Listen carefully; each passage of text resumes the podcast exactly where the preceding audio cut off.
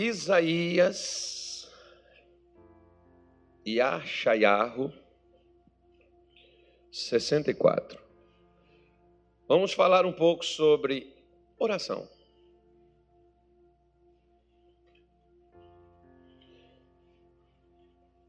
Daqui a pouco nós vamos parar para um café, feijão tropeiro, pão de queijo,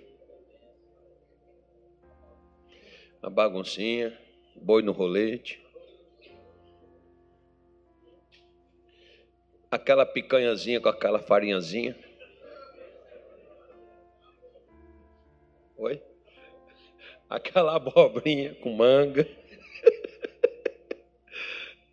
Vocês estão muito mal, irmão. Podemos ler? Sim ou não? Eita, mas depois vocês estão me desanimando demais. Que isso? Não eram assim, não, gente. Falei, eu acho que eu fui até embora do Mato Grosso. Acho que agora, no mês de julho, eu vou me embora. Mês de julho, vou me desligar. Me desligar do Mato Grosso. Sério, hein, Bosco? Você vai ver. Tem gente orando para mim ir embora. Deus vai responder a oração deles. Ainda mais depois do que eu ensinar hoje. Olha só. Versículo 4 diz assim as Escrituras Sagradas. Porque desde a antiguidade não se ouviu, nem com os ouvidos se percebeu nem com os olhos se viu um Deus além de ti que trabalhe para aquele que nele espera. Agora, volta para Isaías 26, por favor. Isaías 26, vamos ler aqui os dois, para a gente poder mostrar para você aqui. Versículo 8. Isaías diz assim: Até no caminho dos teus juízos, Senhor, te esperamos.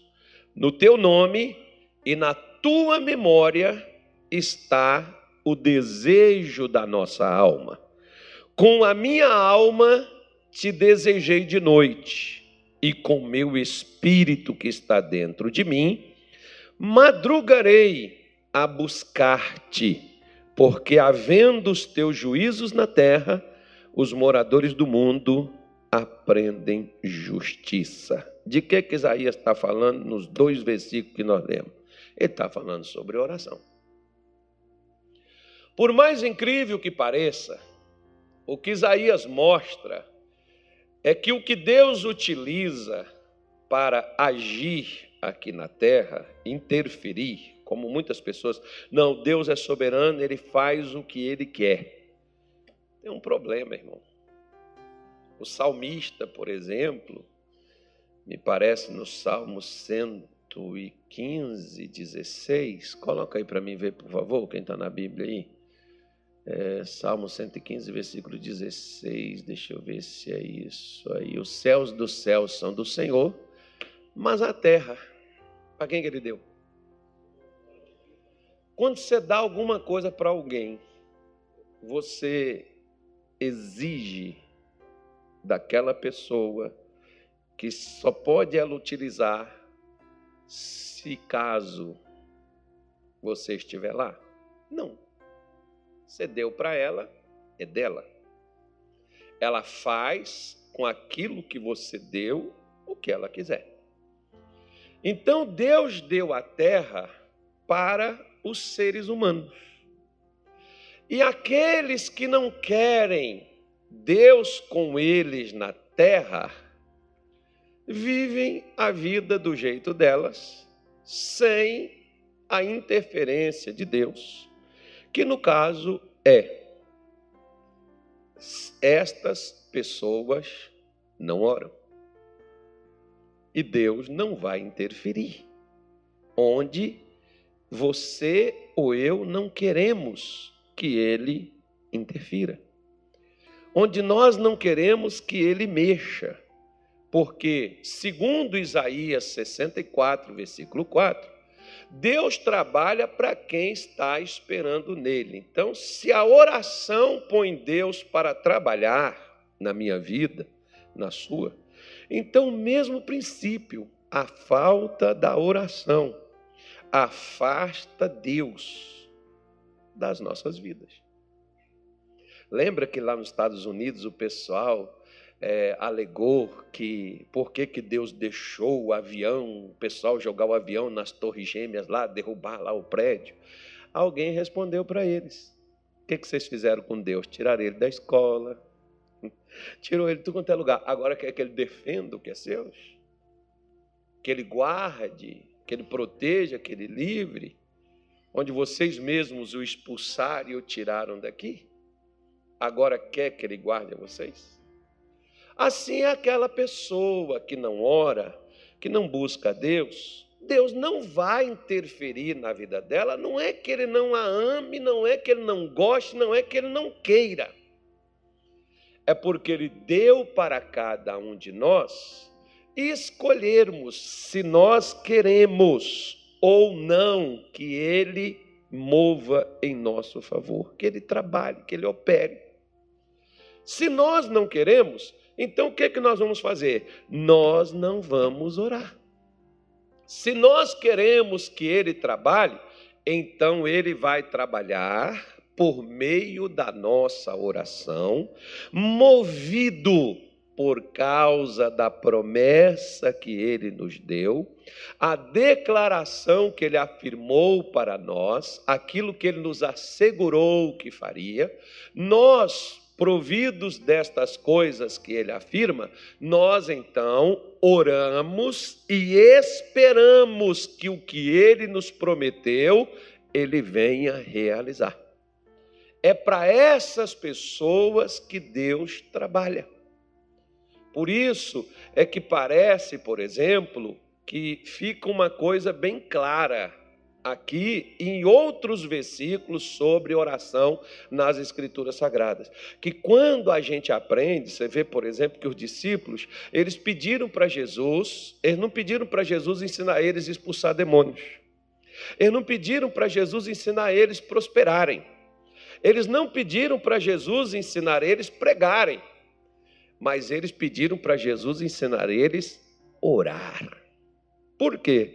Porque eles viram que a oração de Jesus ela era uma oração eficaz, ela era uma oração que funcionava.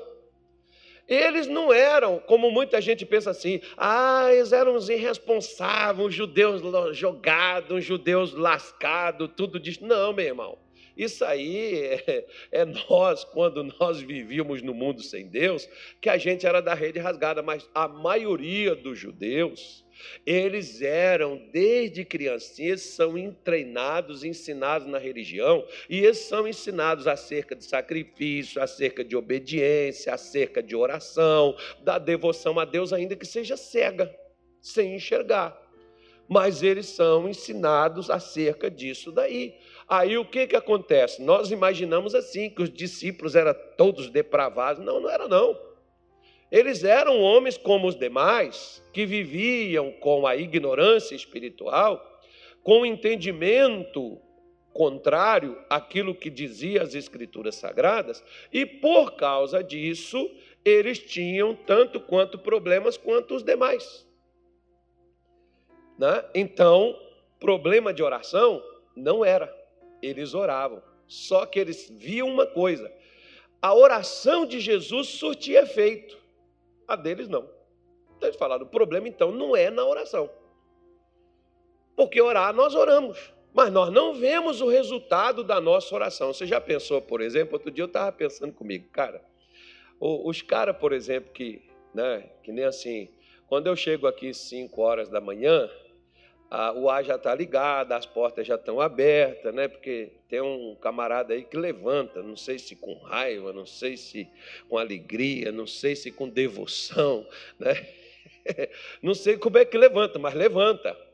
já está aqui esperando, já está aqui, né? e mesmo que está lá sentado, esperando os irmãos, abrindo porta para os irmãos, está lá na oração, falando com Deus. E eu fiquei pensando assim, pô, cara, você já pensou se tudo isso não der resultado nenhum? Que frustração, hein? O cara falar assim, caramba, segunda-feira, domingo, né?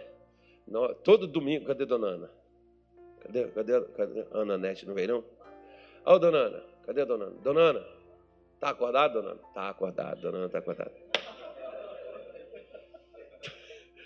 Ela vai me matar agora. Todo domingo, Dona Ana, tem um infeliz que... Como é que eu falo? Furtado não é, que é escondido não, né? Divide, né? O cara divide. Eu não sei se depois ele come dois quilos de biscoito com um litro de leite, mas pelo menos fala, ó, para você não se empanturrar de porcaria, vamos comer a salada da dona Ana aqui. Né? É lógico que de manhã eu já comi, viu, dona Ana? É só a da noite que eu divido com ele. O que sobrou, né? Aí ó, nós vamos dividir e colocamos um iogurtezinho assim, é, proteico para poder dar uma, né, uma força. E aí a gente divide a, a, a, fruta ali e a gente fica batendo papo, conversando.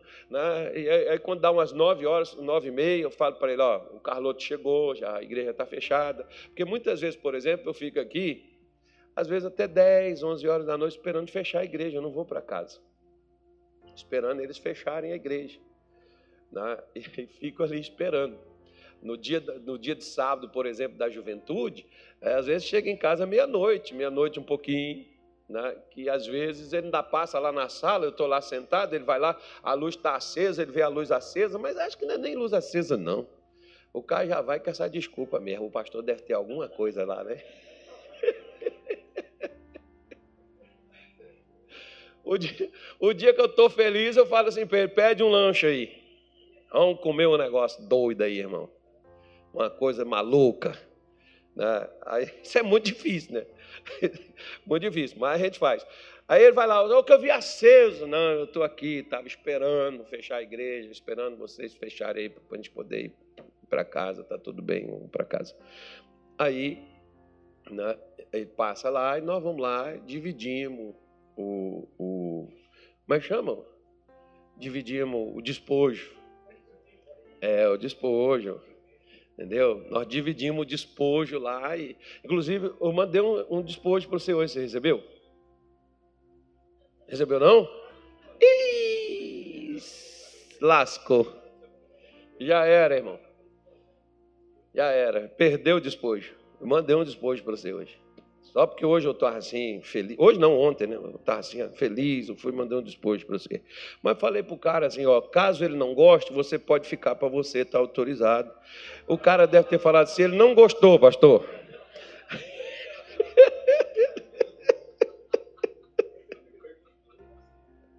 ele, não, ele não gostou, eu eu fiz uso. Né? Que o camarada ficou muito feliz na hora que eu, eu entreguei o despojo. É, entreguei um para um, outro para o outro. Que lá em casa minha mãe falava assim: ó, você vai dar um presente para o filho, dá a mesma coisa que der para um, dá para o outro, senão ele fica chateado. Então, se você der mais para um, vai falar: por que deu mais para ele? Gosta dele mais do que de mim? Não, às vezes o sujeito está precisando comer mais do que o outro, né, irmão? Mas, paciência.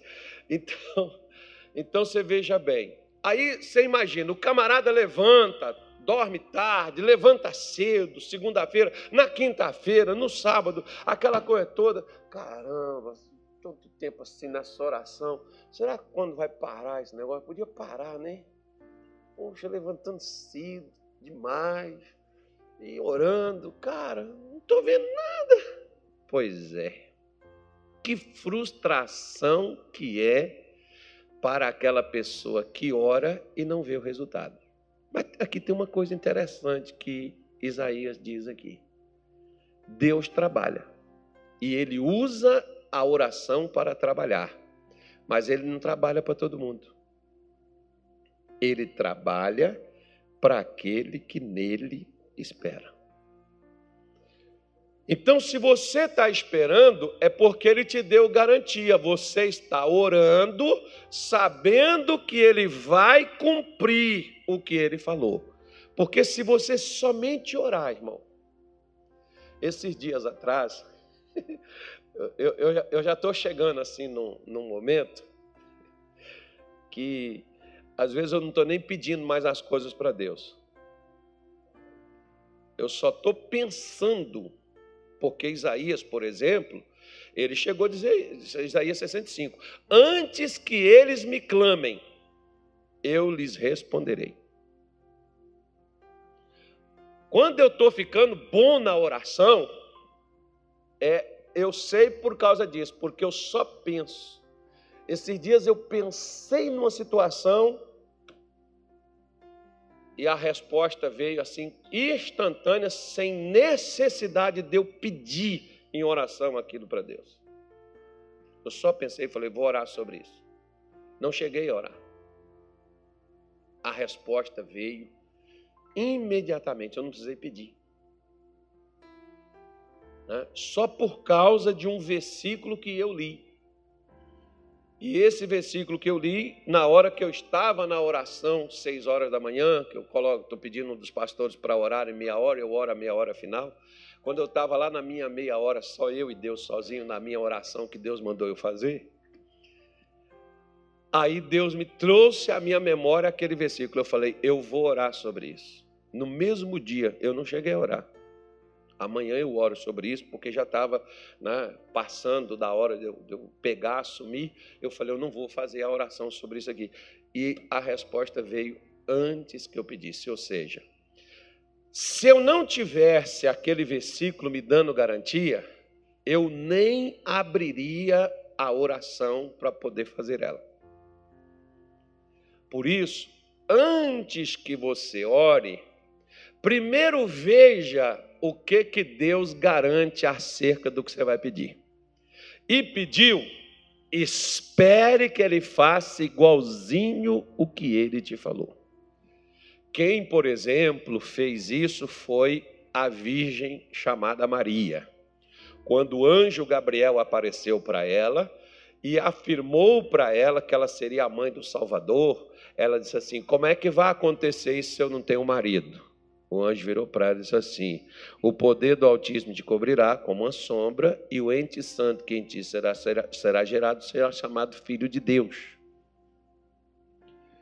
Ah, vai ser assim? Vai. Ela disse assim: Então eis aqui a serva do Senhor, cumpra-se em mim segundo a sua palavra faça acontecer o que o Senhor acabou de falar. Ou seja, o anjo deu para Maria como é que as coisas aconteceriam e o que que Maria faz? Maria ora para acontecer aquilo que ela ouviu. Você ouviu? Ouvi. Então ore e espere, porque Deus vai trabalhar em seu favor para fazer o que ele falou acontecer na sua vida. Né? É por isso que Jesus tinha sucesso na oração, porque ele acreditava naquilo que Deus dizia para ele. Aí, quando ele orava, as coisas aconteciam. O problema é que às vezes nós oramos, mas estamos orando a esmo, tentando acertar. Paulo diz, por exemplo, eu combato, mas não combato como que batendo no ar.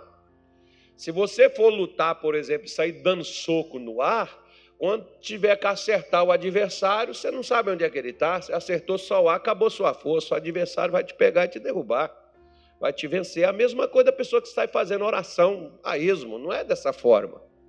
Você tem que saber o que, que você vai pedir, qual é a garantia que você tem para poder estar tá pedindo aquilo ali. E quando você pedir, acredite que você vai receber.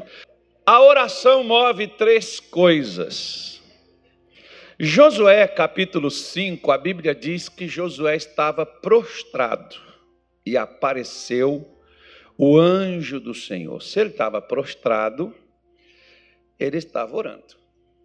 Ninguém prosta só para ficar de joelho, né, irmão? Principalmente o povo de Deus.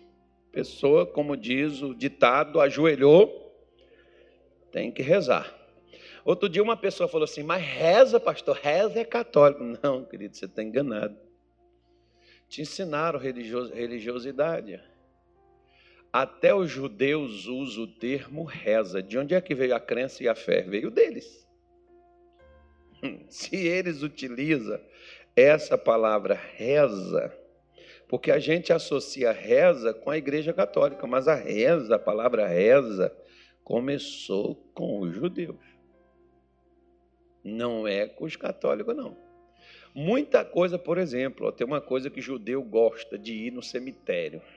Católico também não gosta, irmão, de ir, principalmente no dia 2 de novembro. Pois é. Né? Já não é um costume de evangélico. Evangélico, eles têm um respeito pelos mortos, porque você pode ver, José, quando morreu, antes dele morrer, ele pediu que quando o Senhor visitasse a eles no Egito, levasse os ossos dele. E eles levaram. Né? Eles tinham, e até hoje eles têm, preservam e guardam né? essas coisas de pessoas que, pelo, principalmente, foram boas para eles. Pessoas que fizeram alguma coisa que prestasse. Eles têm esse, esse respeito, né? É, até pelos mortos. É uma coisa legal, uma coisa bonita, porque às vezes tem gente que não fala nada com a pessoa quando ela está viva, mas depois que morre, fala mal dela. Né? Que a pessoa não levanta para apertar o pescoço na hora que estiver dormindo. Aí... Não fala mal de mim, não, que eu levanto para vir atrás de você. Fala para você ver. De noite, se eu estiver dormindo, fala, repete aí de novo. Ixi, misericórdia. Aí o diabo vai pegar lá e vai falar: o pastor veio me perturbar. Está amarrado, demônio. Amarrado, pastor. Deus me defenda. Não, isso não existe, tá, irmão? Isso é, isso é loucura. Capítulo 4, versículo 11 do Evangelho de Mateus diz assim: Então o diabo o deixou, e eis que chegaram os anjos de Deus e o serviram. Nós temos várias vezes, como eu citei para você, Josué capítulo 5, nós temos também o, o, primeiro livro das crônicas, capítulo 21, quando fala de Davi, quando veio uma praga sobre Jerusalém. Foi um anjo também que apareceu, morreram 70 mil pessoas, foi um anjo de Deus que também apareceu e interferiu. Quando também Senaqueribe, né, quando ele tentou invadir é, Judá, nos tempos do rei Ezequias, Isaías orou, veio um anjo de Deus e matou numa noite só 185 mil soldados.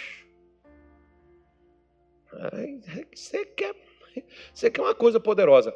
Né? E Jesus, por exemplo, quando Pedro feriu a orelha do soldado Malcolm, uh, Jesus mandou Pedro guardar a espada, porque ele diz assim: Não poderia eu pedir, e o Pai me enviaria mais de doze legiões de anjos e me livraria desta hora? Ou Pedro, ao invés de usar a espada, por que não ora?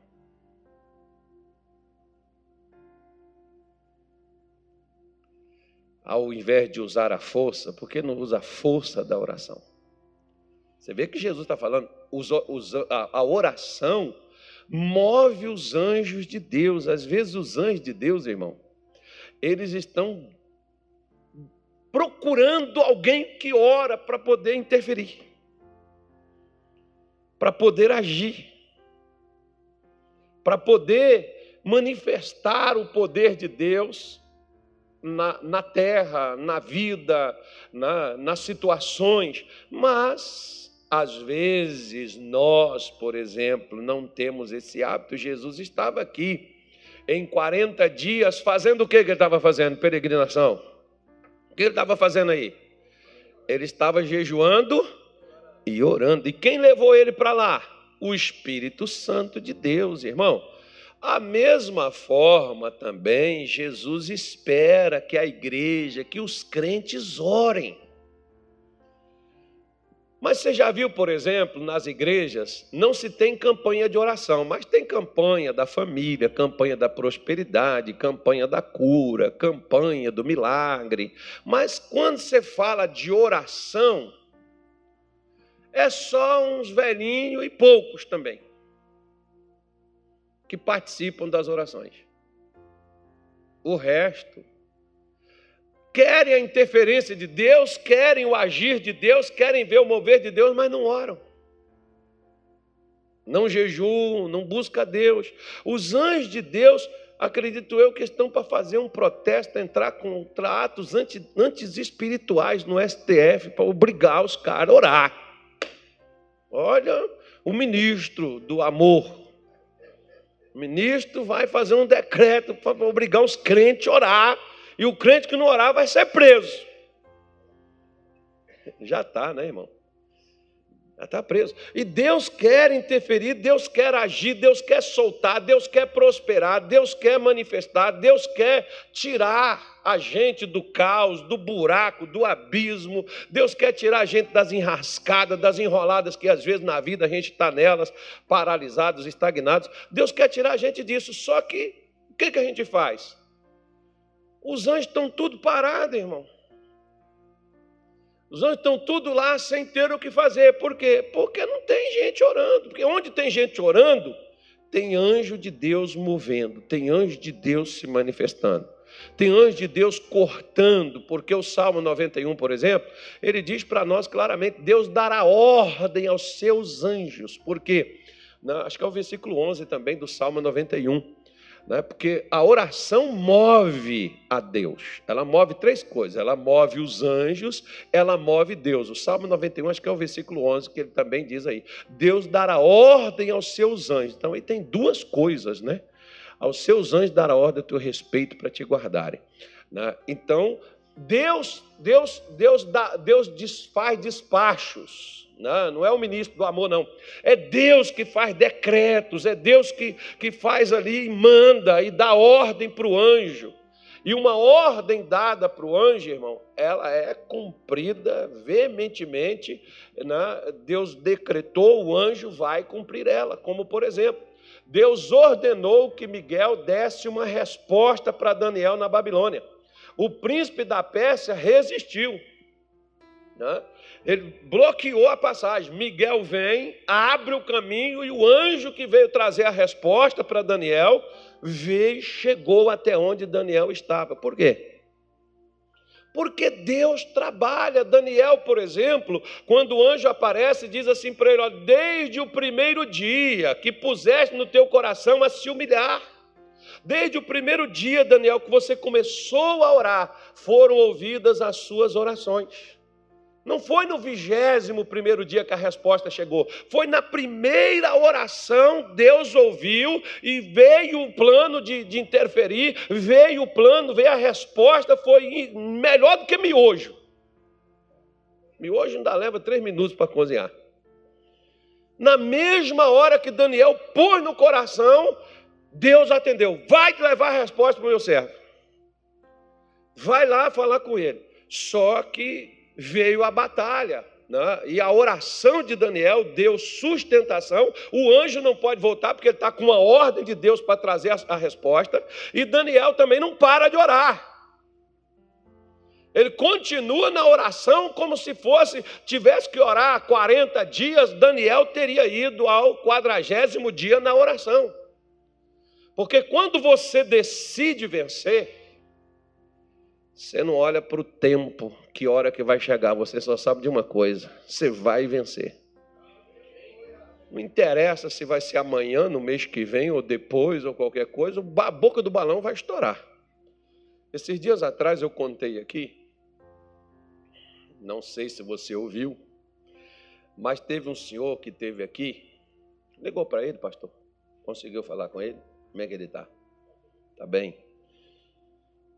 É, esse senhor, ele, a esposa dele frequentava essa igreja aqui há muitos anos atrás. E ela morreu. Não tive o prazer, porque ela morreu antes que eu chegasse aqui, né? Eu não tive o prazer de conhecer ela. E ela morreu. E eu disse assim para ele: Ela te chamava para vir na igreja? Ele falou: Chamava, pastor. E por que, que o senhor não vinha? Ah, porque eu nasci num lar assim, assim, tal, tal, tal, tal, tal, e eu sempre, eu nunca quis vir com ela. E por que, que o senhor resolveu vir hoje? Sem ela. E o que, que você acha que trouxe ela? Trouxe ele aqui. As orações que ela fazia. Disse assim: Eu me lembrei quando muitas vezes ela me chamava para poder vir na igreja com ela, e ela, ah, meu irmão, se todo mundo que estava dentro da igreja, ah, isso é para você saber a fidelidade de Deus com quem ora.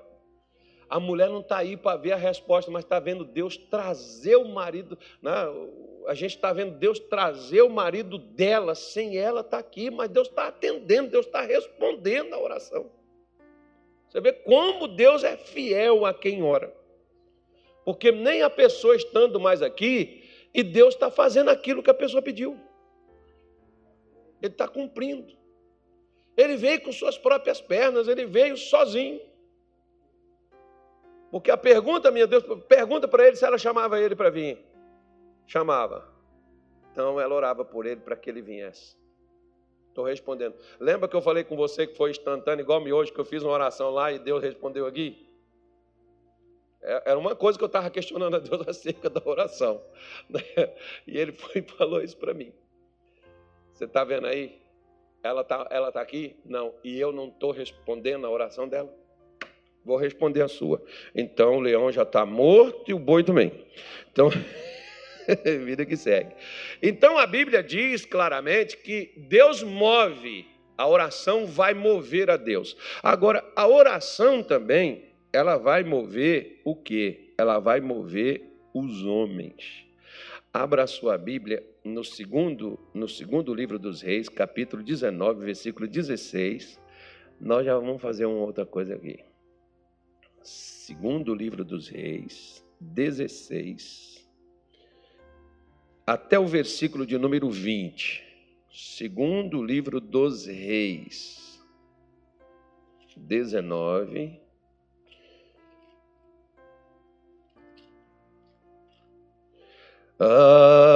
Aleluia.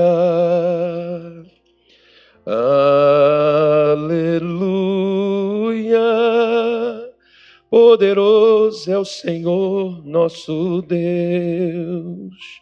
Olha aqui para você ver, ó.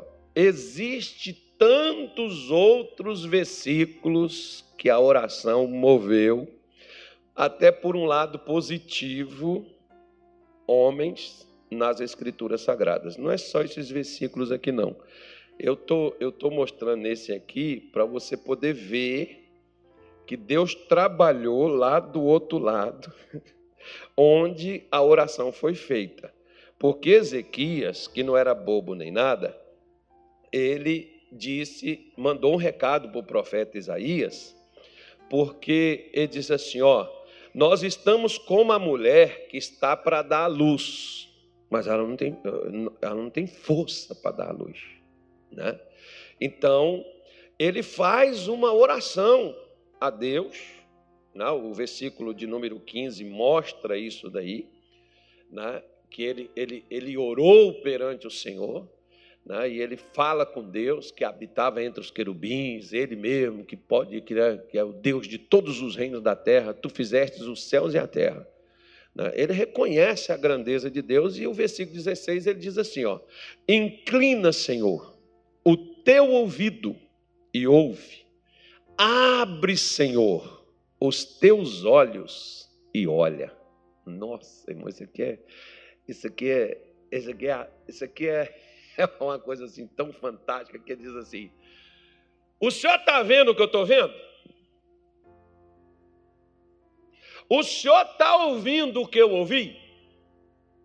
Ah, se os crentes aprenderem a orar, irmão. O senhor está vendo aí? O senhor, o senhor escutou o que eu escutei, Senhor? O desaforo, o deboche, a calúnia, a difamação, a crítica. O senhor ouviu? Deus ouvi. O senhor viu o sufoco, o abandono. O senhor viu a afronta que eu recebi? Deus disse: Vi e deixa comigo, não reage. Eu estou vendo. Porque às vezes nós temos que tomar a dor porque parece que Deus não vê nem ouve, né? Mas você está fazendo Deus agir em seu favor por meio da oração e mostrando a Ele o que você está vendo? E falando com Ele dos desaforos que você está ouvindo? Às vezes você não fala também, né, filho? Ezequias vai lá e, e ele diz: Ouve as palavras de Senaqueribe que ele enviou para afrontar. Oh, irmão, ele, ele tava, Senaqueribe estava afrontando a Deus? Quem que ele estava afrontando? Hã? Mas Ezequias acreditava em quem? Quando alguém te afronta, está mexendo com quem?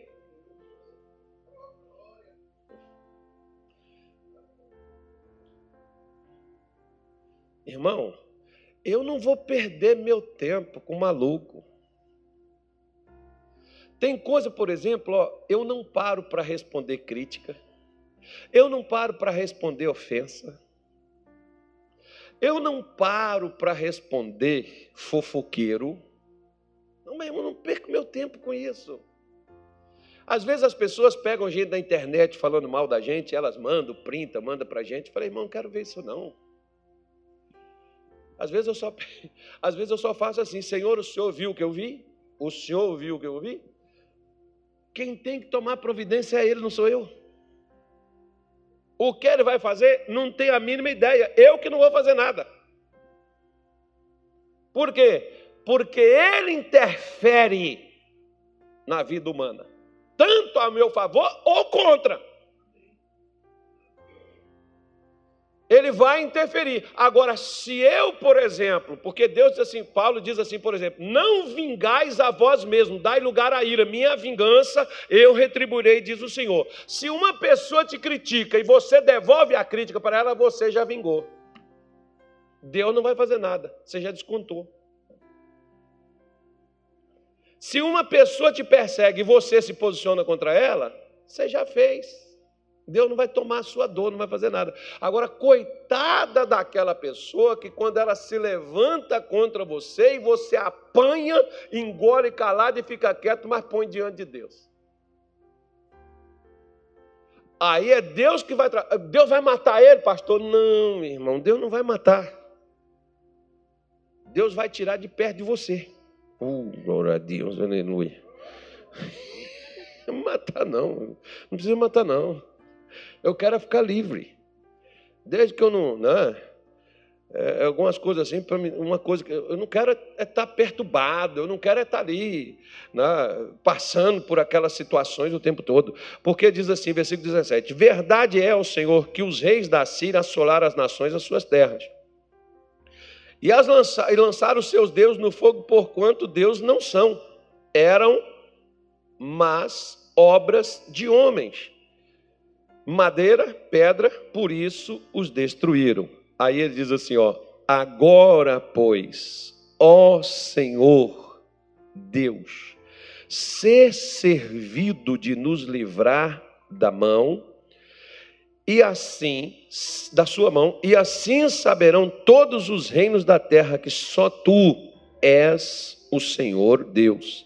Então Isaías, filho de Amós, mandou dizer a Ezequias, então Carlos Soares, filho de seu Isupério, mandou dizer a você: Assim diz o Deus, o Senhor Deus de Israel, o que me pedistes nesta noite de hoje, eu ouvi.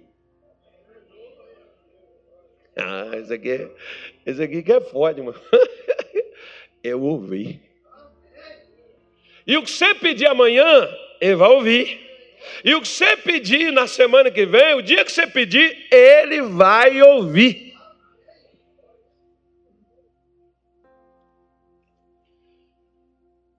Isaías não sabia o que, que Ezequias tinha pedido, mas ele vem com a garantia: eu ouvi. E ele diz assim: Esta é a palavra que o Senhor falou dele a virgem, a filha de Sião te despreza de ti e te zomba.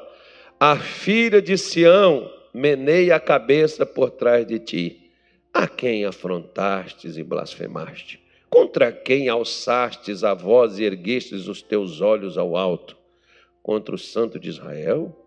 Por meio de teus mensageiros afrontastes o Senhor e dissestes: Com a multidão de meus carros subo eu ao alto dos montes e aos lados do, do, do Líbano, e cortarei os teus altos de cedro, os mais formosas faias, e entrarei as suas eh, pousadas externas e até no bosque do seu campo fértil. Eu cavei e bebi águas estranhas, e com a planta de meus pés secarei todos os rios dos lugares fortes. Porventura não ouviste que já dantes fiz isso e já desde os dias antigos o formei? Agora, porém, fiz vir para que fosses tu que reduzistes as cidades fortes a montões de deserto. Aí Deus continua falando, e sabe o que aconteceu com Senaqueribe, irmão? Senaqueribe volta para sua terra. E sabe o que aconteceu com ele, irmão? Um filho dele o matou. É esse cara.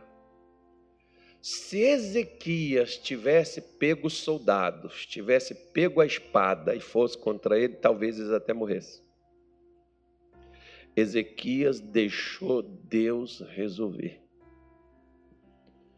A sua oração vai mexer em homens como você pode pegar aqui, por exemplo, mexeu no Senaqueribe, fez ele voltar humilhado para a sua terra, ele não conseguiu conquistar Jerusalém, ele não conseguiu entrar lá, por causa da oração de Ezequias, por causa da oração de Isaías. Deus trabalha contra ele, ele é humilhado e volta derrotado para a sua terra. Por isso, não se preocupe se tem alguma coisa levantando contra você, é um chefe, é um, um gerente, sei lá, não sei. Não sei, não se preocupe. Eu, eu não tenho preocupação nenhuma de, tipo assim, hoje eu trabalho na igreja, né, eu, eu não tenho preocupação nenhuma de líder levantar contra mim, sabe por quê? Porque acima dele está Deus, ele só faz comigo o que Deus deixar fazer. Se fizer alguma coisa é porque Deus deixou. E se Deus deixou, é porque eu também não fiz nada para Deus mover. Por isso eu te digo uma coisa: minha vida não está na mão de homem, ela está na mão de Deus, porque Deus faz os homens trabalhar em meu favor. Eu sei, por exemplo, que tem uns que se pudesse pegaria meu pescoço e torceria. Por que, que não pega? Não pega porque Deus não deixa. Né?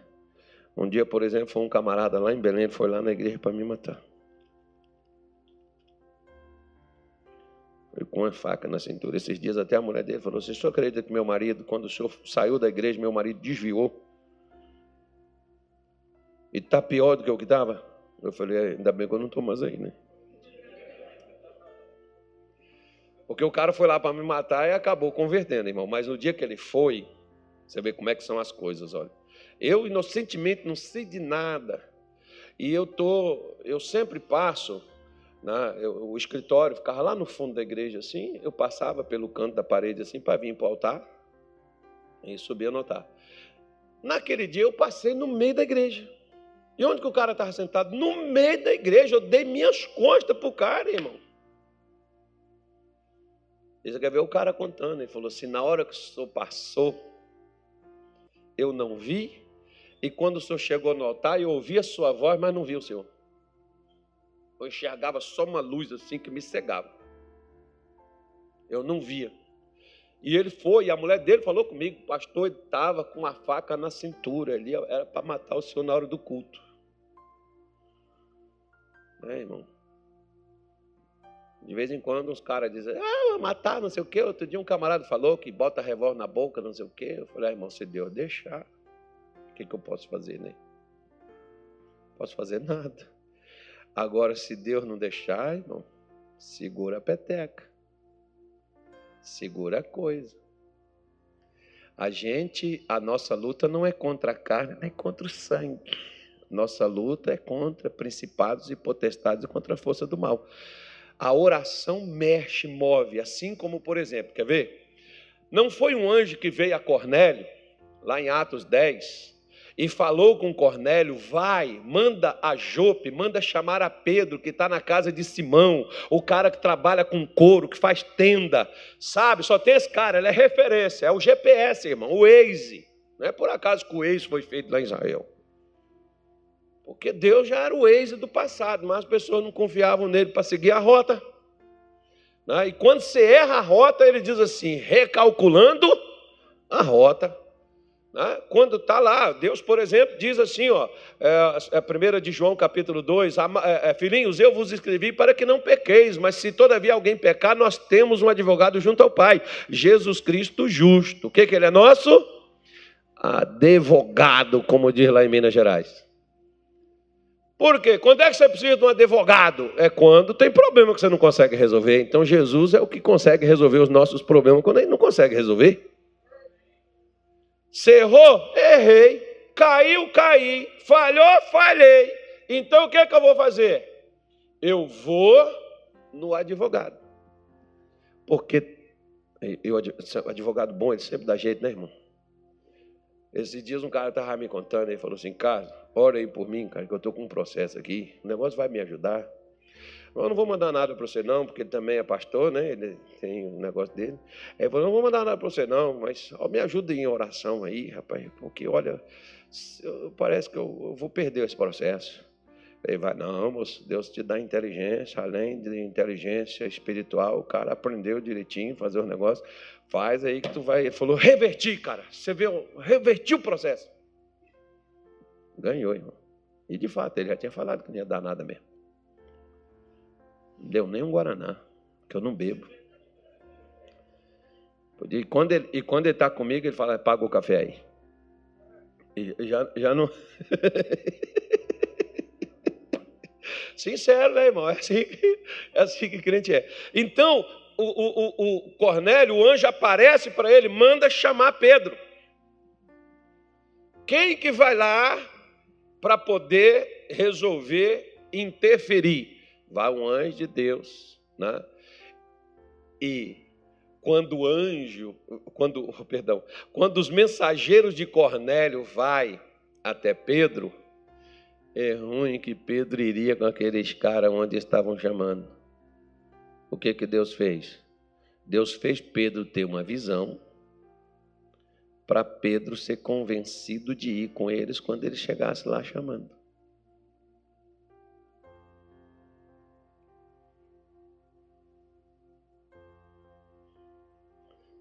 Preste atenção numa coisa. Um dia, um rapaz chegou comigo e falou assim: Pastor, sabe aquelas pessoas que namoram sozinho e casa sozinho? Dentro da igreja tem muita gente assim, irmão. Às vezes, menina, tem gente, tem gente namorando com você e você não sabe. Tem hora que eu fico com pena, sabe?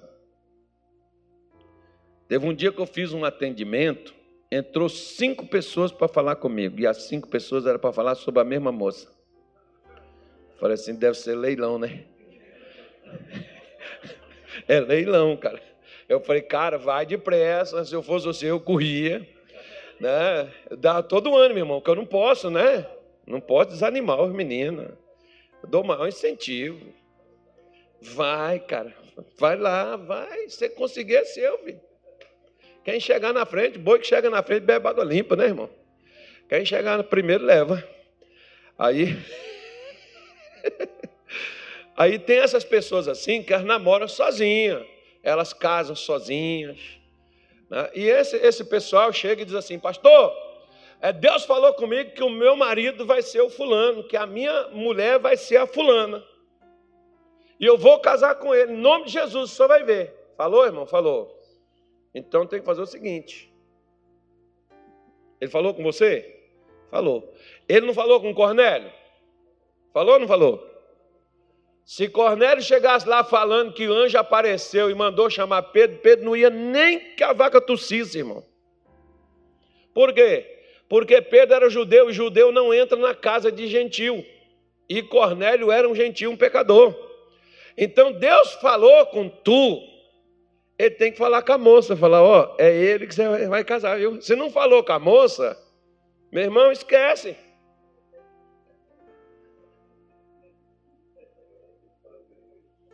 É igual a pessoa que vem assim: olha, pastor, eu vou abrir um negócio, eu vim propor que Deus mandou falar com o senhor, só entrar de sociedade comigo. Ah, Deus mandou você falar? Ele fala contigo, mas não fala comigo? Esquisito, irmão. Tem uns profetas, por exemplo, né? É engraçado, eu brinco assim, eu fui brincar aqui com o Bosco aqui no mês de julho, eu vou embora, eu vou começar a receber profecia. Vai mesmo. Janeiro, irmão, eu recebi umas 10 profecias aqui. Me viram no avião. Cara, eu fui até para fora do Brasil, não tem nem passaporte, cara. O pessoal não sabe. Eu tô, eu tô falando hoje. Eu não tenho visto, eu não tenho passaporte, eu nunca tirei, eu vou ter que tirar. Porque uma hora eu vou ter que viajar, né? Eu vou precisar. Aí o cara me viu, eu falei, cara, tem que ser Deus mesmo, né? Porque para mim ir agora sem visto.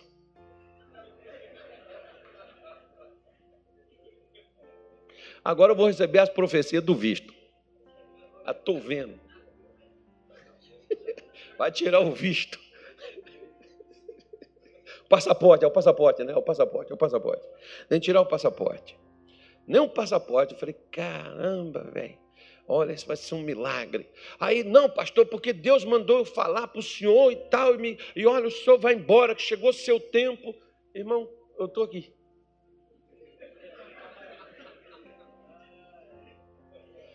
Se eu tivesse com vontade de ir embora, eu ficava chateado, né? Falei, poxa, Deus falou, eu ia, estava vibrando já, e agora ainda estou aqui, cara. E agora? E eu acho engraçado que Deus fala com esses profetas, e eu que sou envolvido na coisa, e eu que vou ter né, que me deslocar daqui, ele não fala comigo, irmão. Para a gente ter algum problema nesse negócio aí. Fala só com um, não fala com o outro. Porque quando ele fala com você, você duvida, profeta. Você duvida. Quando ele fala com você, você duvida. Aí ele fala com o Benedito, para o Benedito falar contigo, que é para confirmar o que ele falou com você. É Deus faz assim, irmão. Então ele fala com Pedro, ele fala com Cornélio e ele fala com Pedro. Quando o pessoal de Cornélio chega, Pedro não teve dúvida de ir. Por quê? Porque Deus já tinha mandado ir. Então, filhinho, o anjo tem que mover o homem ou a mulher. Esquece não, tá? Porque você vê, por exemplo, ó, o servo de Abraão, Abraão mandou ele buscar uma mulher lá do meio do seu povo, e ele falou assim: e se ela não quiser vir, o que, é que eu faço? Pega um cabo vassoura, taca nela. o que, é que ele falou? Se ela não quiser vir, você está desobrigado de trazê-la. E o que, é que o servo do Abraão faz, irmão? Ele ora e pede a Deus sucesso naquela missão e que Deus mostrasse quem é a moça que iria. Quantas moças devia ter da família de Abraão naquele lugar? Não tinha só a Rebeca, não, irmão. Mas a Rebeca foi a única que cumpriu os requisitos que o cara tinha combinado com Deus. Na hora que o camarada, na hora que ele falou, falou, Senhor, olha, vai ter que dar água para mim, vai ter que dar água para os camelos, e essa moça que der água para mim, der água para os camelos, essa é a moça que o Senhor escolheu. Irmão, só teve uma delas que disse sim. Interessante, né? Por quê? Porque Deus move os homens. Foi Deus que moveu o coração da Rebeca para aceitar o pedido daquele camarada, porque ela não sabia se aquelas moças, por exemplo, queriam ir embora de casa, que queriam ir embora do lugar, se elas soubessem, irmão, que dá água para aquele estrangeiro, para aquele camarada estranho, e levar elas para longe, para casar com um homem famoso, filho do grande Abraão. Ah, duvido se aquela menina não tinha pego água para aquele cara. Pois é. Por isso, aprenda a mover as pessoas por meio da oração. Não por meio de obrigação ou por meio de qualquer coisa. Se a nossa oração não é capaz de mover pessoas, como vai mover anjo? Como vai mover Deus? Né? E a sua oração, ela move quantas pessoas já veio para a igreja porque você orou por elas? Já veio para Jesus porque você orou. Porque a oração move. A oração move Deus, a oração move os anjos e a oração move os homens. Quantas pessoas já foram mudadas por causa de oração que você pediu para Deus, para Deus mudar, tirar aquele nervosismo do seu filho, tirar aquela rebeldia, tirar aquela, né, aquela, aquelas coisas indecentes, imorais, tirar aquela, aqueles vícios, e Deus moveu. Por exemplo, o Kenneth Rey conta o caso de uma mulher que ela chegou com ele e pediu para ele para ele orar pelos filhos dela, porque os filhos dela eram tudo rebelde, tinha sido criado dentro da igreja, se desviou, estava viciada em droga, viciada em bebida, e ela chega lá com o Kenneth para o Kenneth Reagan orar, porque ela já tinha ido em seis igrejas, lá na igreja dele era a sétima, fechou a trinca, né, irmão? Trinca de sete. Sete bênçãos de Deus, sete pastor orando, agora vai. Agora o negócio vai ser forte. Na hora que ela entregou as fotos para o Kenneth Reagan, ele falou, você pode levar. Mas por quê? Eu não vou orar, não. O filho é seu. Quem tem que orar é você. Não, mas que um pastor sempre. Não, quem tem que orar é você. Você que é a mãe. Você quer salvo, ore por eles. O que, que a mulher fez? Saiu excomungando ele, falso profeta, enganador, né? negou uma oração para uma serva que sofre, com os meus filhos, que está tudo lascado. Isso não pode ser um homem de Deus, num momento tão difícil da minha vida. E ela vai para casa falando mal do pastor, xingando ele no coração, amaldiçoando ele. E quando ela chegou lá, na casa dela, ela caiu em si, igual o filho pródigo. Ela diz: É, realmente, eu tenho levado nas igrejas para o pessoal orar e eu não tenho orado mesmo, não. Mas como que eu vou orar? É porque a gente fica pensando que tem que ter assim palavra bonita, né, irmão? Aquela conversa assim, bem. Papaizinho querido, amor da minha filha, do Senhor do meu coração. Eu te amo, tá? Deus de mentiroso. Você não ama nada. Quem me ama, guarda a minha palavra. Você não tem guardado coisíssimo nenhum. É melhor você falar assim: eu sou da rede rasgada, eu não faço nada, eu estou lascado, eu estou na beira do buraco, mas eu estou te pedindo, me tira daqui, Senhor, me ajuda, por favor. E aí foi o que aquela mulher fez. Ela vai para dentro do seu quarto e ela começa a falar com Deus. Ela diz: Senhor, meus filhos foram criados na igreja, meus filhos eram educados, meus filhos eram uma bênção, os meus filhos desviaram, se drogaram, viciaram. E aquela mãe está chorando, e os filhos chegam da balada, e ela está lá chorando diante de Deus. E quando ela está chorando, os meninos passou na porta do, do, do quarto dela e ouviu o barulho. Pararam para poder ver. E ela estava lá, aos pés da cama lá, o marido dela Crente também, irmão. Com os filhos perdidos, a mulher chorando lá na cama pelos filhos e o marido dormindo, roncando. Oh, cena terrível, né? Vira para o teu lado e diga assim: será que isso não é profecia ou revelação, qualquer coisa nesse sentido, não? Sem acusação, viu, irmão? Quem acusa é o inimigo. Entendeu? Parece, né? O marido, pô, a casa está pegando fogo, o cara está dormindo, irmão. A mulher na luta, lá na batalha, o cara está lá. E o menino passou, chamou o outro. E ela está lá, Senhor, salva meus filhos, eu não aguento olhar para os meus filhos, ver eles viver essa vida, Deus. Eu não quero perder meus filhos para as drogas, eu não quero enterrar meus filhos sem serem salvos, Senhor, liberta eles. E os meninos estão escutando.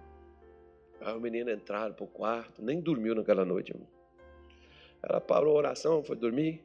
No outro dia cedo ela levantou, fez lá o café da manhã. Os meninos chegou na mesa e disse: Mamãe, nós queremos conversar com a senhora nós queremos que a senhora ore por nós. Orar por vocês? Para quê? Nós queremos voltar para Jesus, nós não queremos fazer a senhora sofrer mais. Ontem nós passamos e vimos a senhora chorando por nossa causa. Nós não queremos lhe causar nem dor e nem queremos ficar longe de Jesus. Peça a Ele para perdoar os nossos pecados e nos dar força para a gente voltar para Ele. Nós não queremos fazer a senhora sofrer. A oração move o coração dos homens. Segundo João, que ouviu e registrou e deixou para nós escrito: tudo quanto pedirdes em meu nome. O que, que ele falou que ia acontecer? Eu farei. Para quê? Para que o Pai seja glorificado no Filho. Se pedirdes alguma coisa em meu nome, eu. O que eu acho mais interessante aqui, uma vez eu vi um pastor falando assim: Deus está aqui, Deus está aqui neste lugar. E aí o pessoal, Amém, glória a Deus. Aí depois esse mesmo pastor, em outro momento, disse assim: O anjo do Senhor está aqui, pessoal. E o pessoal, glória a Deus, aleluia. Falei, cara, o anjo é mais bem-vindo. Né? O anjo é mais né, popular, o anjo é mais querido, o anjo é mais aceito. Quando Jesus está dizendo assim, ó, quando você me pedir algo, eu nem vou mandar um anjo, Gabriel, Rafael, sei lá quem, Miguel, eu não vou mandar não, eu mesmo. Gente, isso é, isso é um privilégio, isso é uma coisa muito forte, meu irmão. Quando Deus mostra isso para nós, Ele diz: Eu mesmo vou responder você, eu mesmo vou fazer o que eu estou falando com você, o que você me pediu, o que você está falando comigo. Se você me pedir alguma coisa que vai glorificar o meu Pai, que não é indecente, imoral ou coisa nesse sentido, é algo relativo à promessa, à declaração de Deus na Sua palavra. Ele diz assim: O que você me pediu, eu vou fazer. Não vou mandar ninguém, não. Eu mesmo vou fazer. Porque às vezes a gente diz assim: Senhor, manda o teu anjo. Ele diz: Poxa, eu que queria ir. Tinha o prazer de fazer isso por você. Te dar isso, te atender. Mas já que você quer o anjo, Aí eu vou mandar o anjo. É igual, por exemplo, né? Não vou falar, não. Eu falar uma coisa aqui, mas vou pular. não vai ficar muito legal. Mas abra sua Bíblia em Isaías 62, versículo 6. Olha que declaração fenomenal, interessante, que Isaías fala sobre o povo de Israel. Isaías 62, versículo de número 6 e 7, diz assim: Ó Jerusalém, sobre os teus muros, o que, que Deus diz que ele fez? Pôs guardas. Quem são os guardas que Deus coloca para nos guardar? O Salmo 91 diz que ele daria ordem para quem? Aos seus anjos para nos guardarem. Então, o que está lá na porta da sua casa se você pediu. O que está lá? O anjo de Deus. O que está lá no seu trabalho? O que está lá no seu carro contigo do teu lado? Um dia um camarada estava me contando que quando ele mexia com esses negócios aí que o Pedro queria mexer ali, ó, é, ele mexia com esses negócios, ele disse que o, a frente do carro dele, a mulher dele sentava atrás, porque no banco da frente quem era o guia que ele trabalhava. Ninguém sentava, irmão. Aí, ele foi visitar o pai dele, ele morava em São Paulo, ele foi visitar o pai dele lá em Santa Catarina. Chegou lá na casa do pai dele, o pai dele resolveu ir com ele, e ele foi sozinho. E ele foi e falou com o pai dele, falou, pai, o senhor tem que sentar lá no banco de trás. Ele falou, para quê? Você não é táxi? E até no táxi, quando eu não tinha Uber naquele tempo, né, irmão? Até no táxi, quando eu entro, eu vou no banco da frente. Eu, por que, que eu não posso sentar aqui? Ele falou, porque isso aqui é do meu guia, pai. Ele falou, então para o seu guia vai lá atrás. Que quem vai sentar aqui sou eu. O pai dele era crente. O pai dele sentou, irmão. Ele disse que viu o guia dele, sabe aonde? Não. Do lado de fora do carro, foi correndo Santa Catarina até São Paulo atrás do carro. Naquele dia ele falou assim, pastor, eu descobri que o meu guia não era de nada. O meu pai, um velhinho, cabelo branco, meu pai aposentado, e o meu guia correndo lá de fora, porque nem dentro do carro ele conseguiu sentar no banco de trás. Meu pai sentou no lugar dele, irmão. Senta no lugar onde Satanás está sentado e diga: aqui é meu. Deus põe um anjo aqui, nesse negócio aqui. Muitas vezes eu já vi, por exemplo, demônio chegar e falar assim: Eu estou lá dentro da casa, não sei o quê. E a gente pedir: Senhor, manda o teu anjo para lá, para dentro da casa dessa pessoa agora. Agora volta lá, demônio. Agora eu não posso entrar. Por que não pode entrar? Porque agora tem gente, né? Agora tem alguém ali. Olha que coisa tremenda, meu filho. Pede guardas. Né? Uma coisa interessante sobre isso aqui, quando eu estava vendo Isaías é que um camarada me falou, não sei se procede, que eu nunca fui lá. Um dia eu vou e vou ver com os meus olhos. Que existe, eu sei. Porque eu já vi na televisão, quando o pessoal está filmando, naqueles vídeos que o pessoal, quando vai para Israel, tem sempre judeus, isso aí um rabino falou para mim, que eles vão para lá quatro horas da manhã, né, vai chegando a maior concentração de gente lá no Muro das Alimentações para oração. E tem gente que é pago, sustentado por outros para estar lá orando o tempo todo lá, não para. De gente lá orando pelas nações, orando pelos países, orando por Israel, lá não para, meu irmão. Não para. Você sabe por que, que o pessoal não consegue destruir Israel com tanto ódio que eles têm desde aquele negócio tão pequenininho? Não é só porque estão bem armados, não, filho. Uma vez, por exemplo, aquele grupo lá que bate para cima dele lá, que não pode falar aqui, né, jogou três mil e poucos mísseis de uma vez. E eles, eles não têm bateria antiaérea para isso. E não conseguiu atingir lá. O que foi que deu o, o fim nesse troço aí, irmão? Não deixou esse negócio cair lá dentro. É, meu filho, não é só no passado que Deus guardava Israel, não, está guardando. Por quê? Lá tem gente em oração o tempo todo, que tem a sustento, a casa, a família, é sustentada, é que as pessoas estão lá em oração para aquilo ali. Hoje, nem pagando os caras estão orando, irmão.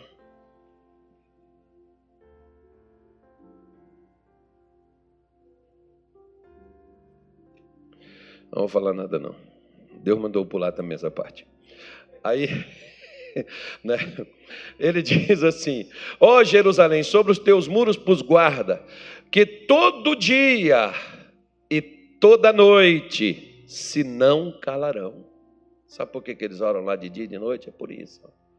Inclusive, a denúncia que o rabino me fez, ele falou assim comigo, pastor, quando o senhor for lá, não vai em caravana, não. A maior parte do pessoal vai lá no Muro das Lamentações só para tirar foto e botar um pedido. Eu quero que o senhor vá lá, e ele mora lá em Israel. Eu quero que o senhor vá lá, fora de caravana. Quando o senhor for, o senhor vai fora de caravana, né? eu indico o local para o senhor ficar. Eu vou levar o senhor nos pontos que as caravanas não vão.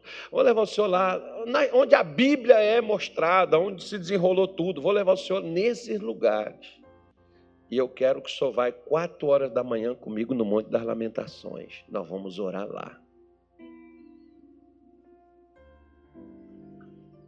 Falei, me aguarde. Eu irei. Não sei quanto, mas eu irei. Não vou gastar nada também para ir também não, eu estou meio enjoado. Você, você lembra que eu falei que eu não estou mais pedindo? Estou mais pedindo não. Não vou gastar nada, eu vou. Eu falei que Deus vai fazer alguém me pagar esse negócio e vai pagar.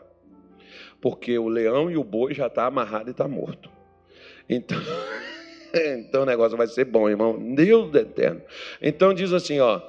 Né, de dia e de noite não se calarão, e vós que fazeis menção do Senhor, não haja silêncio em vós, nem estejais em silêncio, até que confirme, até que ponha Cuiabá, até que ponha sua casa, sua vida por louvor da terra até que ponha Jerusalém. O que, que ele falou? Ore até que seja colocado. Não cala. Às vezes vem os momentos para parar, vem os momentos para desistir, para largar. Não ore até que a situação mude, ore até que você rompa, ore até que você vença, ore até que você veja o sol. Ore até que aconteça o que você está pedindo para Deus. Não para. Não desista da oração. Até quando, pastor, tem que orar? Até conseguir vencer, irmão. O problema das pessoas é que elas fazem sete semanas. Se não deu certo, larga na mão do Senhor. Deixa Deus, se Deus quiser, Deus responde. Não, meu irmão. Ore até chegar à solução, como Deus está dizendo aqui, ó.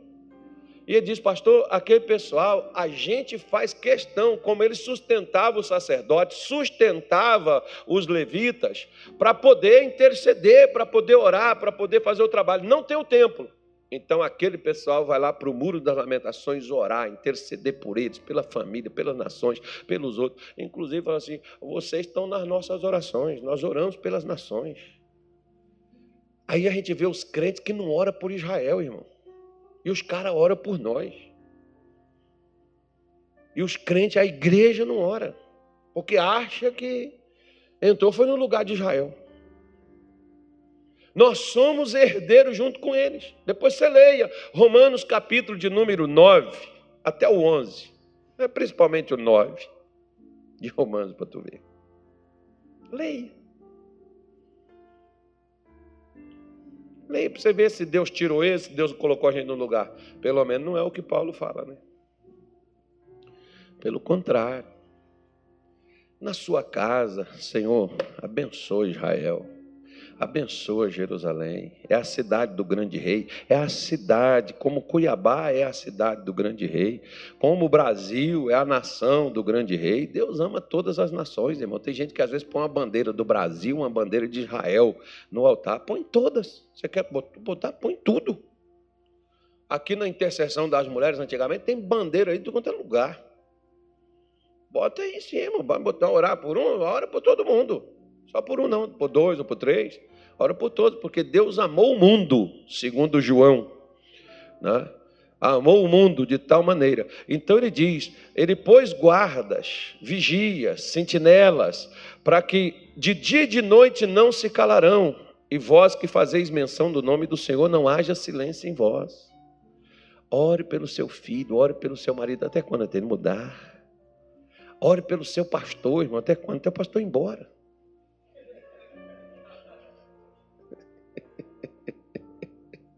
Ore que vai. Ela está quase. Ela está quase conseguindo.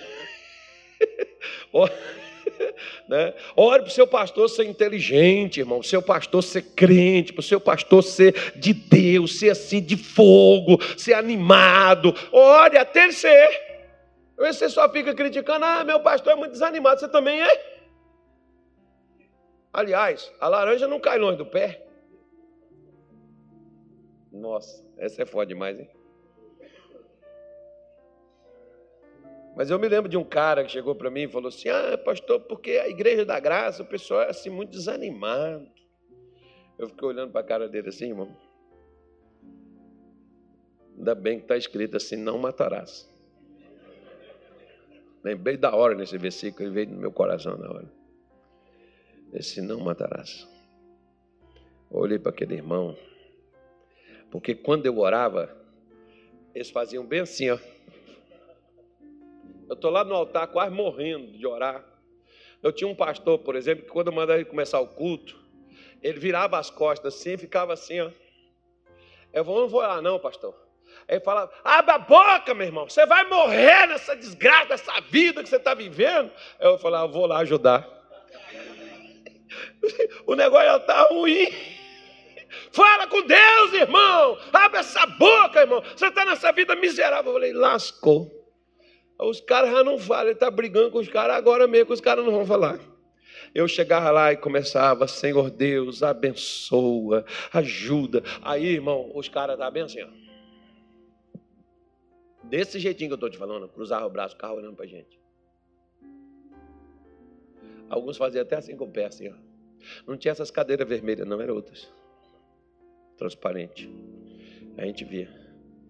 Aí um dia eu saí, o cara falou assim: só acha que a gente é palhaço, só ficar rindo. Só não vê a nossa dor. Eu falei assim: o problema, irmão, é que se eu ficar triste que nem eu sei, quem vai te alegrar? Volte eles para você, mas não volte você para eles. Quem é que faz a massa crescer? A massa ou o fermento? Nós temos que ser o fermento. O fermento é pouco, mas o fermento move a massa. Nós somos o fermento, né, meu filho? Para mover a massa. Aí daqui a pouco, né? Sentei com aquele irmão, fui conversando com ele. Daqui a pouco, irmão, ele já fazia assim, ó. Daqui a pouco eles já estão fazendo assim, ó. Daqui a pouco, eu tenho um vídeo aí, eu posso mostrar para vocês, duas horas da manhã, as velhinhas do cabelo branco, irmão, pulando dentro da igreja. Falei, quem diria que aquele negócio viraria aquilo, né, meu filho? Pois é, mas Deus mandou orar. Um dia, por exemplo, eu fazia oração, cabia 700, 840 pessoas dentro da igreja.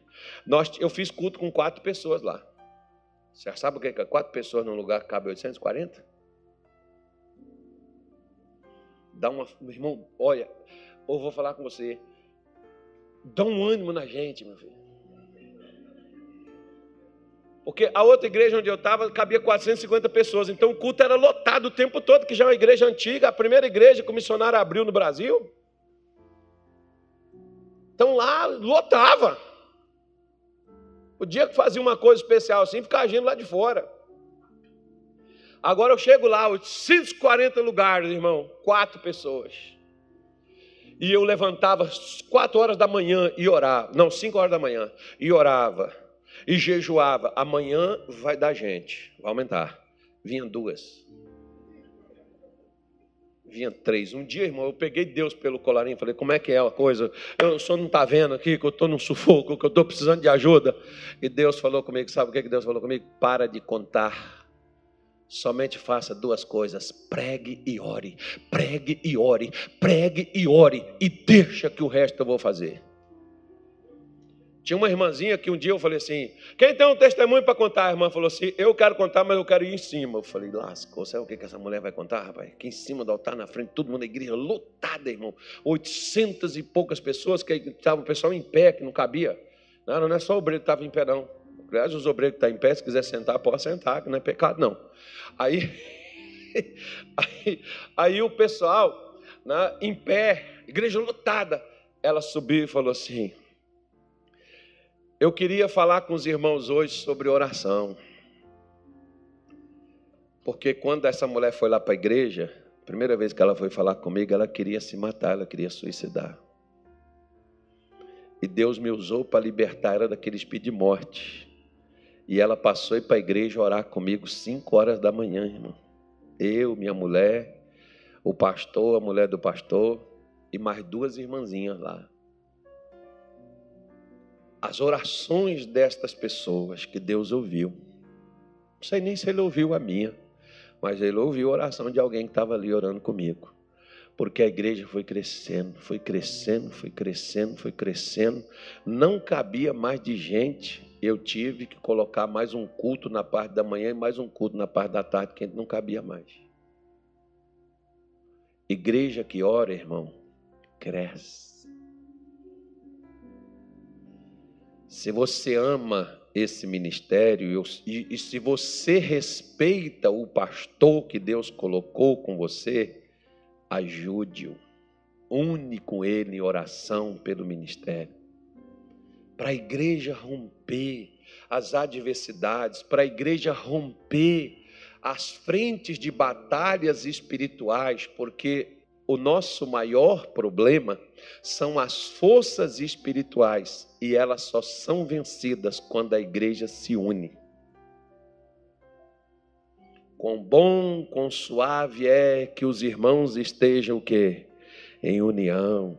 Será como óleo que desce sobre a cabeça de Arão, que passa pela sua barba, que cai pelas suas vestes. Será como orvalho do irmão, porque ali o Senhor ordena bênção e vida para sempre. Onde é que Deus faz? Onde estão os irmãos estão unidos? Deus ordena bênçãos. Deus manda bênçãos para lá para dentro.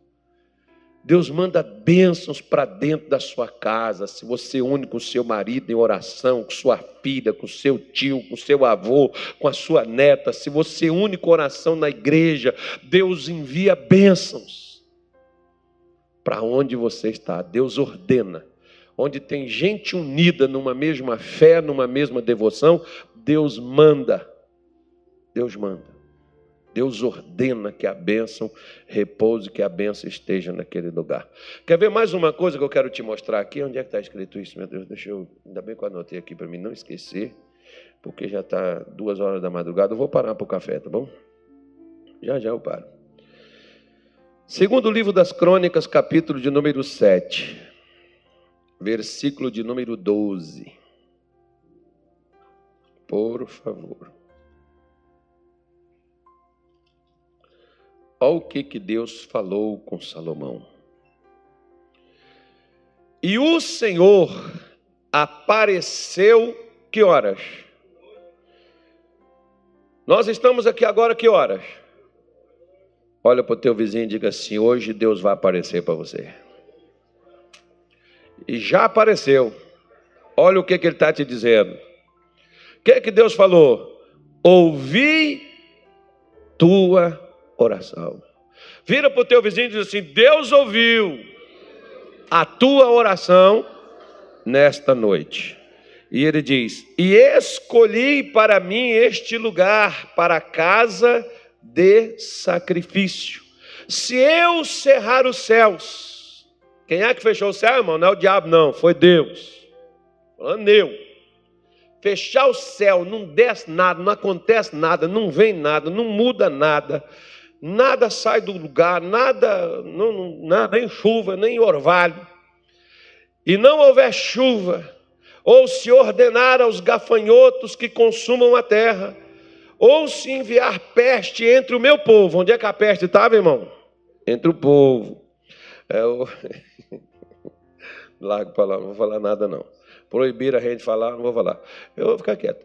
Mas tá, eu estou lendo para você. Você está vendo? Quem que mandou a peste, irmão? né? porque o demônio é forte demais. Então, se o demônio é forte e ele mandou a peste, amarra ele, porque ele mandou a peste. Tem que amarrar, amarra ele, que a peste desaparece. Então, as pessoas pensam, né? aí ele diz: se o meu povo, que se chama pelo meu nome, se esse povo fizer o quê? Se humilhar e orar e buscar a minha face e se converter dos seus maus caminhos. Você está vendo um monte de coisa uma atrás da outra que não é só orar? Foi orar? Fui. Então, tem que mudar.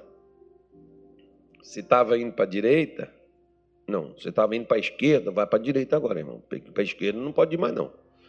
Né? Você estava indo para trás? Não, agora vai para frente. Né?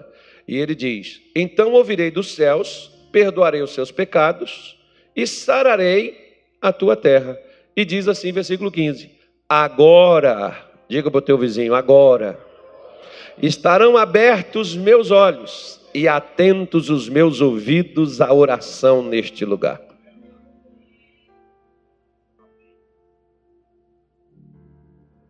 Irmão, deixa eu falar uma coisa para você.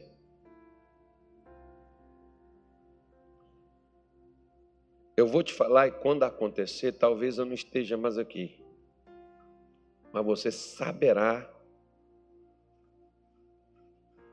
que está acontecendo.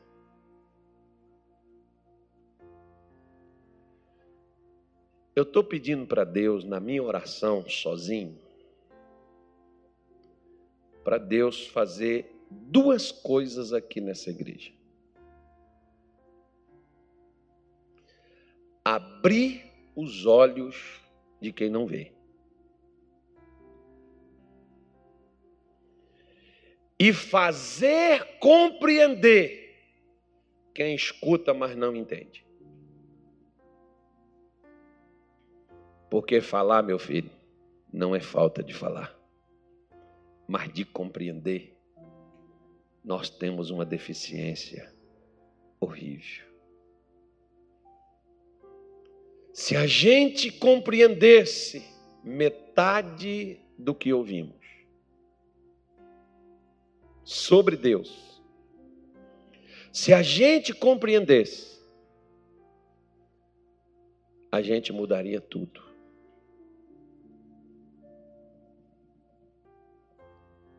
E deixa eu te falar uma coisa, porque tem prazo para isso. Como diz o crente, me veio no meu coração. Você tem um livro na igreja do Kenneth Hagin chamado A Autoridade do Crente. Neste livro, Kenneth Hagin fala sobre esta oração de Efésios 3, 14 até o 20 e de Efésios 1, 16 até o 22. E Kenneth Hagin diz que orou seis meses por uma dessas orações e seis meses pela outra.